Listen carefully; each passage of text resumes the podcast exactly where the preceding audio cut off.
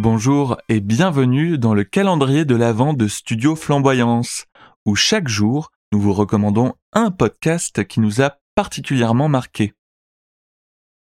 Je m'appelle Michel Rommel et je suis le cofondateur du studio. Alors le podcast que je vous recommande aujourd'hui, c'est Le cœur sur la table, un podcast de Victoire Tuaillon produit par Binge Audio.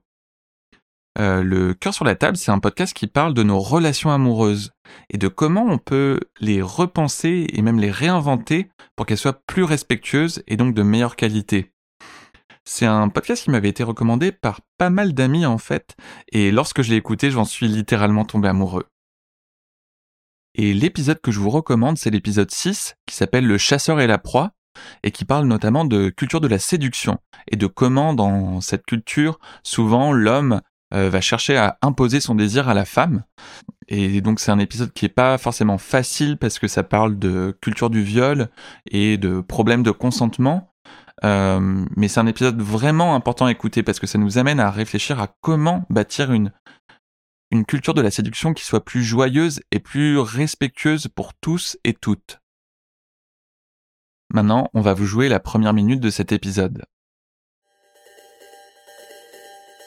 Dans cette vidéo, je vais vous révéler quelques secrets que les féministes qui détestent tant les hommes n'ont pas du tout envie que vous appreniez. Cette personne se présente comme l'un des coachs en séduction les plus suivis de France. Vous allez voir, à la fin de cette vidéo, les cuisses des femmes vont s'ouvrir beaucoup plus facilement pour vous. On va l'appeler Winner. Je vais pas vous dire son nom parce qu'en fait, ça n'a pas tellement d'importance. Je suis même pas sûre qu'il pense vraiment ce qu'il dit. Et vous allez enfin profiter de la myriade d'opportunités sexuelles qui de nos jours s'offrent aux hommes qui savent s'y prendre. Son but, c'est de vendre sa méthode de séduction. Il sait très bien à qui il s'adresse.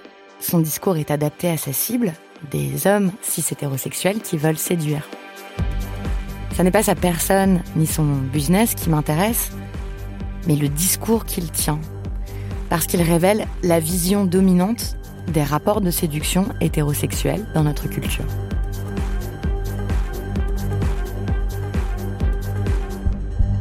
Retrouvez le cœur sur la table sur toutes les applications de podcast habituelles ou sur le site de Binge Audio. Merci et bonne écoute